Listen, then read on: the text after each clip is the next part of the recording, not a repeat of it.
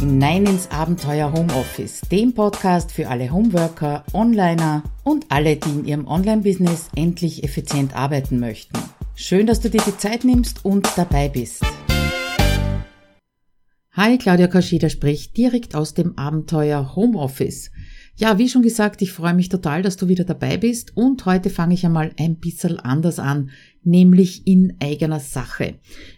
Vielleicht hast du schon über Facebook oder über den Blog mitbekommen. Ich habe nämlich ein neues Format von Workshops entwickelt und inzwischen auch schon zweimal durchgeführt. Und äh, ja, da möchte ich dir einfach ein bisschen was erzählen, beziehungsweise dich natürlich zu den nächsten beiden einladen. Was ist das Besondere an diesem Workshop? Nun, er dauert genau einen Tag. Er findet live statt, er findet online statt und er findet in einer Kleingruppe statt. Das heißt, egal ob es jetzt um Redaktionsplanung oder Projektplanung geht und es sind noch weitere Themen in Vorbereitung beziehungsweise in Planung, ähm, du arbeitest in einer Kleingruppe fokussiert, konzentriert einen Tag lang eben an diesem Thema. Ja, was ist das Positive dran oder der Vorteil dran? Nun einmal natürlich, dass du dich einen Tag lang wirklich auf eine Sache konzentrierst. Und zwar ohne die Möglichkeit auszubüchsen, wie es eine meiner Teilnehmerinnen einmal genannt hat. Ja, es gibt immer wieder so Punkte in einem Thema, wo man nicht weiterkommt oder auf Schwierigkeiten stößt oder wo eine Frage offen bleibt. Und dann ist natürlich die Gefahr sehr groß, dass man es einfach bleiben lässt und sagt, okay, heute nicht, machen wir ein anderes Mal. Ja, das gelingt ja eben in diesem Workshop zum Beispiel nicht. Auf der anderen Seite hast du meine Unterstützung. Wie läuft das circa ab? Äh, fünf Tage vorher bekommst du schon die ersten Unterlagen beziehungsweise die Vorbereitungsunterlagen von mir zur Verfügung gestellt im Kursbereich und kannst dich also ein paar Tage damit beschäftigen schon und gedanklich darauf vorbereiten, aber nicht nur gedanklich, natürlich auch in der Praxis. Am Tag selbst ist meistens ein Freitag, treffen wir uns zuerst in der Gruppe in einem Zoom-Meetingraum, was den Vorteil hat, dass jeder jeden sehen kann und somit auch also viel schneller in Kommunikation kommt, in den Austausch kommt. Da gibt's dann ein paar Inputs von mir, ja, und dann werden die Teilnehmer in die alleine Arbeit, in die Klausur geschickt. Aber da sind sie natürlich auch nicht alleine, weil ich die ganze Zeit, den ganzen Tag im Zoom-Raum bereitstehe und wer eine Frage hat, der kommt halt einfach wieder herein und wir besprechen das eins zu eins. Dann kommt wieder eine Phase von Input und so geht das den ganzen Tag lang. Ja, also wie gesagt, bisher habe ich das mit zwei Themen bereits gemacht. Einmal mit der Projektplanung und dann vor kurzem auch mit dem Erstellen von einem Redaktionsplan. Ich möchte aber ein bisschen näher auf die Projektplanung eingehen, deswegen auch das Thema des heutigen Podcast oder der heutigen Episode, nämlich die Frage, ist dein Projekt auf Kurs? Das ist mir nämlich besonders im letzten Workshop zum Projektplan oder zur Projektplanung aufgefallen, dass es da einen Punkt gab, wo fast die Teilnehmer ausgestiegen wären. Also ich sage, das war so ein Punkt, wenn sie da alleine zu Hause gesessen wären, hätten sie wahrscheinlich nicht weitergemacht. Die ganze Projektplanung läuft bei mir und natürlich auch im Workshop in sieben Phasen ab und bevor ich dir erzähle, wo da der Haken war und wie du dagegen angehen kannst, möchte ich dir mal kurz einen Überblick über diese sieben Phasen geben. Phase 1, ganz einfach unter Anführungszeichen, das richtige Projekt für dich auswählen. Da habe ich schon vor circa zwei Jahren mal einen Blogbeitrag dazu geschrieben, wie ich das mache mit einer sogenannten Entscheidungsmatrix. Die kannst du dir übrigens auch herunterladen, wenn du auf die Show Notes gehst zu dieser Episode. Die findest du unter abenteuerhomeoffice.at-031. Also, was macht diese Matrix? Die stellt dir im Prinzip ein paar schlaue Fragen und du bewertest die Antworten, die du dir selber zu den verschiedenen Projekten, die du so im Hinterkopf hast, gibst. Und daran siehst du auf einen Blick oder auch auf den zweiten Blick, welches Projekt jetzt gerade für dich am besten wäre. Beziehungsweise welches du als nächstes umsetzen solltest. Eins ist klar, Projekte, die du oder Ideen, die du in der Schublade hast oder im Hinterkopf hast, ja, die laufen dir nicht davon. wichtig ist, nur eines nach dem anderen umzusetzen. Da rede ich jetzt sehr schlau. Ich tapp auch immer wieder in die Falle, dass ich eins, zwei, drei Sachen versuche parallel zu machen. Das geht meistens, wenn es kleinere sind. Bei größeren sollte man da aufpassen. Aber wie gesagt, diese Entscheidungsmatrix ist sozusagen die erste Phase und da gibt's auch einen Download mit Anleitung natürlich. Das ist dann auch äh, das Erste, was meine Teilnehmer in diesem Workshop machen, nämlich in der Woche vor dem Workshop, dass sie sich für ein Projekt entscheiden. Soweit, so gut. Aber dann geht's eben in die nächste Phase, die machen wir dann direkt im Workshop und zwar ins Brainstorming. Was bedeutet Brainstorming? Das bedeutet, dass du schlicht deinen Kopf ausleerst. Alles, was dir zu diesem Projekt, zu dem du dich eben jetzt entschieden hast, dazugehört, das wird aufgeschrieben. Und zwar wirklich alles, egal ob es äh, in der richtigen Reihenfolge ist, ob es Fragen sind, die für dich noch offen sind, ob es die Technik ist, ob es Marketing ist, ob es Sonderaktionen, ähm, Menschen, die du mit ins Boot holen möchtest, deine Zielgruppe, wenn du überhaupt ansprechen möchtest und, und, und, und. Also egal, worum es da geht, es wird einfach mal nur wild aufgeschrieben. Wieso ist diese Phase so wild und ungestüm und unsortiert? Ganz einfach deswegen, wenn du beginnst von Anfang an in eine gewisse Sortierung hineinzugehen oder vielleicht sogar in eine Reihenfolge hineinzugehen, dann blockierst du den Fluss, dann blockierst du dich selbst und es kommt oft nicht alles raus, was drinnen ist. Ich rate meinen Teilnehmern übrigens auch, wenn sie das Gefühl haben, nach zehn Minuten fertig zu sein und wirklich alles aufgeschrieben zu haben, nochmal von vorne anzufangen und weiter dran zu bleiben. Es kommen dann zwar nachher auch noch ein paar Phasen, wo äh, sicher Aufgaben dazukommen oder Ideen dazukommen, aber nach zehn Minuten, wenn man so das Gefühl hat, man ist fertig, dann ist das nur die Spitze vom Eisberg, da kommt noch viel mehr. Die Gedanken dürfen völlig frei laufen und fließen und das ist eine Phase, die den Teilnehmern meistens sehr viel Spaß macht, weil sie auch äh, nicht bewerten und nicht überlegen, ist das jetzt machbar oder ist das jetzt schlau, einfach nur mal aufschreiben. In der dritten Phase wird's dann schon etwas ordentlicher, weil da geht's dann nämlich um das Sortieren. Der Schritt fällt meistens auch nicht allzu schwer, unter anderem aber auch deswegen, weil ich meinen Teilnehmern natürlich ein paar Fragen mit auf den Weg gebe, beziehungsweise ein bisschen Input, wie man das strukturieren kann oder sortieren kann. Das eine ist natürlich die zeitliche Sortierung. Da geht's dann auch oft um die Frage der Inhalte eines Projektes. Also wenn ich jetzt zum Beispiel denke in Richtung ein Freebie oder einen E-Mail-Kurs oder überhaupt einen Online-Kurs zu erstellen, die Frage versuche ich ein bisschen in den Hintergrund zu rücken. Die ist zwar schon auch wichtig, natürlich, aber eigentlich ein anderes Thema und ein anderes Kapitel. So den circa ungefähren Umfang sollte man schon wissen, aber es ist hier beim Sortieren noch nicht relevant, wie die Inhalte genau ausschauen werden. Weil die Inhalte sich zum Beispiel auch daran orientieren, am nächsten Schritt, nämlich an der Zeitabschätzung. Aber wie gesagt, dazu kommen wir später. Gut, wir sind also beim Sortieren und ich gebe den Teilnehmern ein paar Fragen mit, wie zum Beispiel, ähm, auf welche Fragen hast du noch keine Antwort? Das ist also ein ganz großer Block, da wird reinsortiert. Was ist technisch noch einzurichten? Was ist technisch noch zu lernen? Das sind auch zwei Blöcke. Oder was betrifft eben eher den Inhalt des Projektes? Und damit haben Sie eine grobe Clusterung beziehungsweise auch eine grobe Reihenfolge. Weil es ist klar, dass man sich zuerst technisch äh, mit Inhaltserstellung zum Beispiel befassen muss, bevor man dran geht, die Dinge zu produzieren. Ganz logisch. So, und damit sind wir beim, bei der vierten Phase. Das ist genau in der Mitte des Projektplans und das ist die gefährlichste von allen. Zu der komme ich jetzt dann ganz zum Schluss nochmal. Ich wollte sie nur nicht auslassen, weil sie eben so richtig schön in der Mitte ist. Und das war rund um die Mittagszeit in dem Workshop zur Projektplanung, also wo man die Leute fast ein bisschen ausgestiegen sind. Positive wieder an so einem Live-Workshop ist natürlich, dass ich sie einsammeln konnte. Einerseits motivieren, dann natürlich unterstützen Und ja, dadurch ist der Nachmittag dann gerettet worden und damit natürlich auch viele Projekte und Projektpläne. Gut, also den überspringen wir ein bisschen, diese Phase 4 der Zeitabschätzung und danach kommt die Grobplanung. Was heißt das?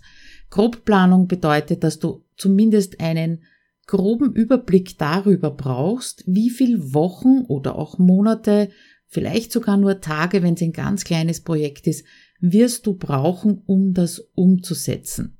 Die meisten, die ich kenne, gehen jetzt her, ohne einen Blick auf den Kalender und sagen, na gut, dafür werde ich zwei Wochen brauchen, da drei Wochen, da nur eine Woche oder auch nur einen Tag und fangen an zu planen. Was passiert jetzt? Sie haben also nicht auf den Kalender geschaut, haben nicht drauf geschaut, was so in den nächsten Wochen bis Monaten los sein wird, weil sie insgesamt keinen Projektüberblick haben. Und da geht es jetzt nicht nur darum, den Überblick zu haben, äh, welche Projekte produziere ich gerade, sondern welche Kunden muss ich zum Beispiel auch betreuen. Habe ich einen Großauftrag?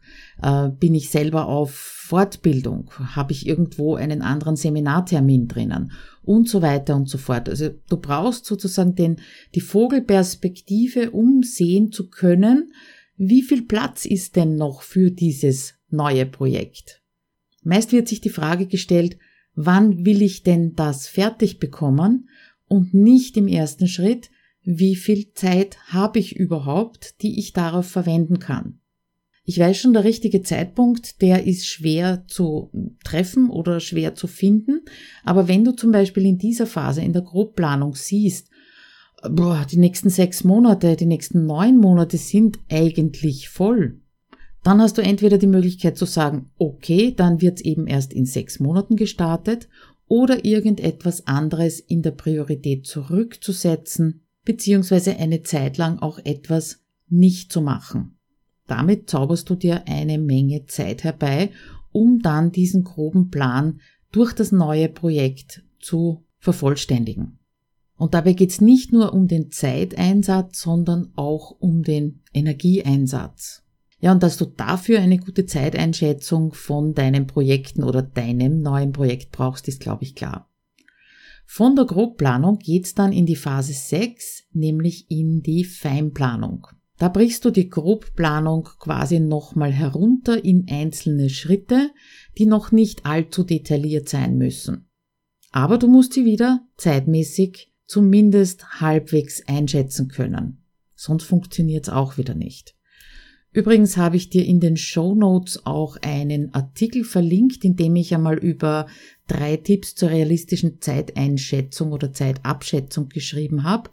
Und da gibt's dann auch eine Vorlage darin, in Excel natürlich, wie ich meine Projektaufwände mitschreibe bzw. mittracke, um dann beim nächsten Mal genauer zu wissen, wie lange ich überhaupt dafür brauche. Also klick einfach mal auf abenteuerhomeoffice.at 031. Da gibt's diesmal eine Menge zum Downloaden und eine Menge an Vorlagen. Ja, und damit sind wir schon fast am Ende von den sieben Phasen. Die nächste Phase, die letzte, ist nämlich die eine Aufgabenliste oder To-Do-Liste zu erstellen. Und das ist auch ein Punkt, wo ich bemerke, wenn äh, die Leute bei der Feinplanung angekommen sind, dass sie stehen bleiben. Aber eine Feinplanung bedeutet noch nicht, dass du ganz genau weißt, was du tun musst. Das ist keine To-Do-Liste keine Aufgabenliste. Wenn du jetzt sagst, du brauchst sowas nicht, gratuliere. Ähm, es gibt ganz viele Menschen, die brauchen das, um auch leichter anfangen zu können. Wenn in der Feinplanung zum Beispiel steht Marketing starten, ja, was heißt denn das? Das kann hunderttausend Sachen bedeuten. Und dann fangst du erst wieder von vorne an, dich in dieses Projekt einzuarbeiten oder einzudenken und darüber nachzudenken, was könntest du denn marketingtechnisch machen. Wenn dort drinnen steht, Blogbeitrag XY schreiben, wenn dort drinnen steht, Facebook-Ads schalten mit dem und dem Foto, dann ist es wesentlich leichter, das anzupacken und das auch wirklich einfach unter Anführungszeichen abzuarbeiten. Und das war auch im äh, letzten Powertag zur Projektplanung ganz spannend, wie ich beobachtet habe, dass den Teilnehmern dann bei diesem allerletzten Schritt, wo sie eigentlich schon gedacht hatten, sie wären jetzt durch und sie wären jetzt fertig, dass ihnen da ganz viele Feinheiten aufgefallen sind, beziehungsweise ihnen teilweise sogar hier noch aufgefallen ist, was ihnen fehlt, welche Fragen noch offen sind und was sie vorher abklären müssen. Das heißt, du siehst, selbst ganz, ganz, ganz ins Detail zu gehen, kann noch dabei helfen, Klarheit zu bekommen. Und wozu ist Klarheit gut? Damit schneller geht und damit man auch wirklich dran bleibt.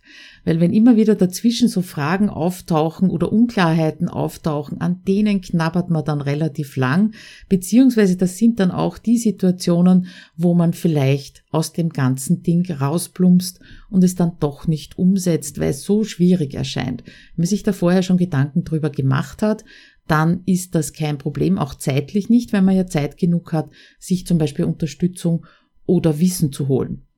Okay, jetzt habe ich dir gesagt, dass die vierte Phase genau in der Mitte, äh, die Phase der Zeitabschätzung, unheimlich gefährlich ist für deine Projektplanung. Ich glaube, du siehst schon alles, was vor dieser Phase geschieht, also die Auswahl des Projektes, das Brainstorming, das Sortieren, das fällt relativ leicht, weil es ist noch relativ unkonkret. Die werden zwar durchs Aufschreiben konkreter, deswegen Planung bitte immer schriftlich und nicht nur im Kopf, aber das hat noch nichts mit Machbarkeit zu tun, ob du es unterbringst zeitmäßig, ob du es überhaupt von deinen Skills her, von deinen Fähigkeiten schon kannst. Der Tenor ist da eher, ich würde gern, das gehört alles dazu, das wäre schön, wenn ich das machen könnte, das habe ich schon bei anderen gesehen, das hat funktioniert. Und dabei erlebe ich eben sehr oft, übrigens nicht nur bei anderen, sondern auch bei mir, ganz klar, wenn ich etwas neu mache, dass einerseits der Aufwand unterschätzt wird und andererseits aber auch die eigenen Möglichkeiten daran zu arbeiten weit überschätzt werden. Und warum ist das so? Das hat eben mit den ganzen Phasen einer Projektplanung zu tun. Vielleicht äh, ist es so, weil du eben keinen Überblick hast, welche Projekte du bereits laufen oder geplant hast oder wenn du deren Zeitaufwand noch gar nicht abgeschätzt hast, wenn du noch nie drauf geschaut hast, wie lang du wofür brauchst oder weil du dir prinzipiell immer zu viel auf deine To-Do-Liste schreibst. Übrigens ein Trick dagegen, beziehungsweise Trick, ein System, das ich verwende, damit mir das nicht passiert, ist die 1 Minuten To-Do-Liste. Dazu gibt's auch ein bisschen mehr Input auf meinem Blog. Ja, was kann noch passieren? Du hast dir zum Beispiel ähm, keine fixen Projektzeiten für die Umsetzung reserviert. Bei mir ist das meistens der Donnerstag, wobei das verschiebt sich jetzt gerade so ein bisschen äh, durch die geänderten Arbeitszeiten von meinem Mann. Aber ein Tag versuche ich wirklich möglichst Termine frei zu halten, um da eben an meinen Projekten zu arbeiten. Wie auch immer, ob das jetzt Konzeption oder Planung oder sogar die Produktion ist. Ja, und ich bin sicher, dir fallen auch sonst noch ein paar Gründe ein, warum es nicht funktioniert. Und äh, genau das ist der Punkt. Der schönste Plan nützt dir gar nichts, wenn du ihn nicht umsetzen kannst.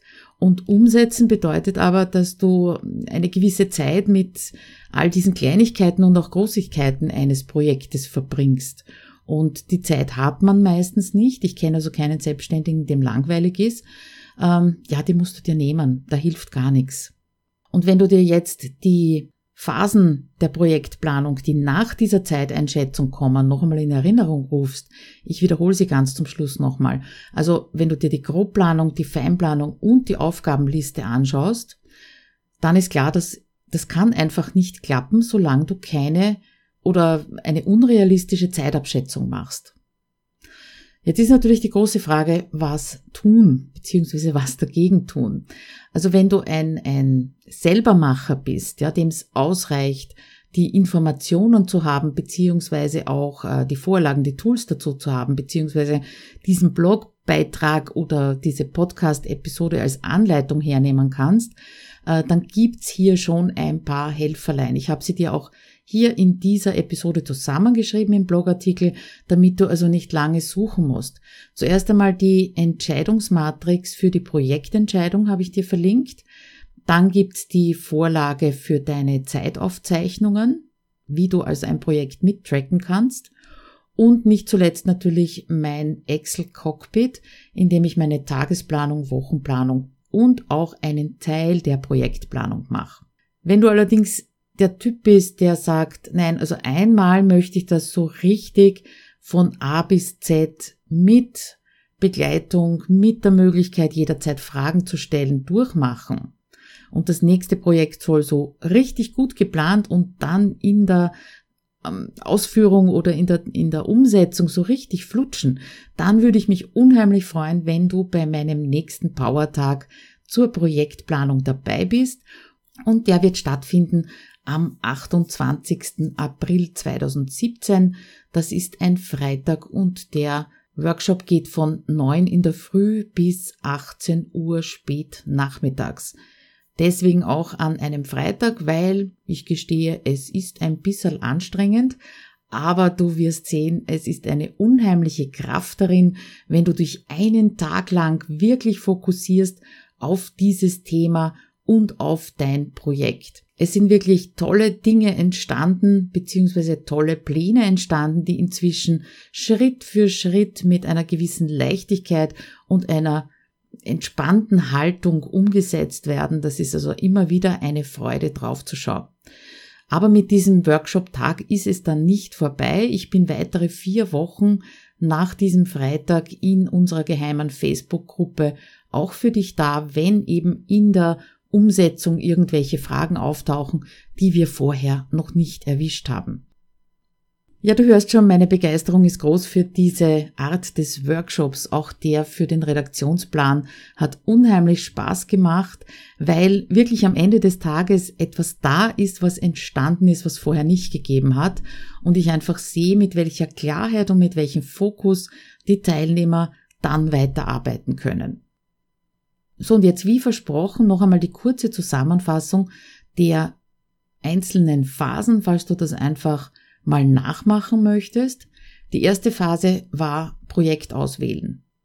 Klingt jetzt zwar irgendwie logisch, aber mir passiert es auch immer wieder, dass ich innerlich so hin und her gerissen bin zwischen den vielen, vielen Möglichkeiten, die wir ja äh, derzeit online auch haben. Also Phase 1 Projekt auswählen.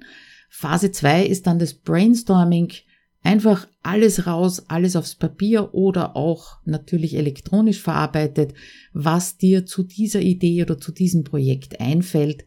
Drittens sortieren, einerseits nach Thema sortieren, aber auch schon ein bisschen in die zeitliche Abfolge gehen. Phase 4 ist dann die Zeitabschätzung. Vorsicht, Vorsicht, das ist die gefährliche, die wir dann äh, schon besprochen haben. Phase 5 gehst du in die Grobplanung und schaust mal, wo kriegst du das denn überhaupt unter. Phase 6 gehst du in die Feinplanung. Da sollten vor allem die Milestones dann auch schon feststehen, sprich wann startest du welche Arbeitsphase in diesem Projekt. Und die letzte Station ist dann die Aufgabenliste, die du hoffentlich nur mehr einfach abarbeiten musst. Ja, ich hoffe, ich habe dir jetzt Lust drauf gemacht, ein neues Projekt anzugehen und hoffentlich noch viel mehr Lust, das gemeinsam mit mir zu machen. Wie gesagt, am 28. April findet der nächste Workshop statt. Und falls du eines der wenigen Tickets nicht mehr ergattern kannst, dann Trag dich einfach in die Interessentenliste ein und du gehörst zu den ersten, denen ich den neuen Termin schicke und die natürlich den Frühbucherpreis bekommen, ganz klar. Maximale Teilnehmeranzahl neun Personen habe ich, glaube ich, noch nicht gesagt. Ja, und damit wünsche ich dir eine wunderbare Woche, egal woran du gerade arbeitest oder was du gerade planst. Und ich freue mich, wenn du nächste Woche wieder dabei bist. Also bis dann, ciao.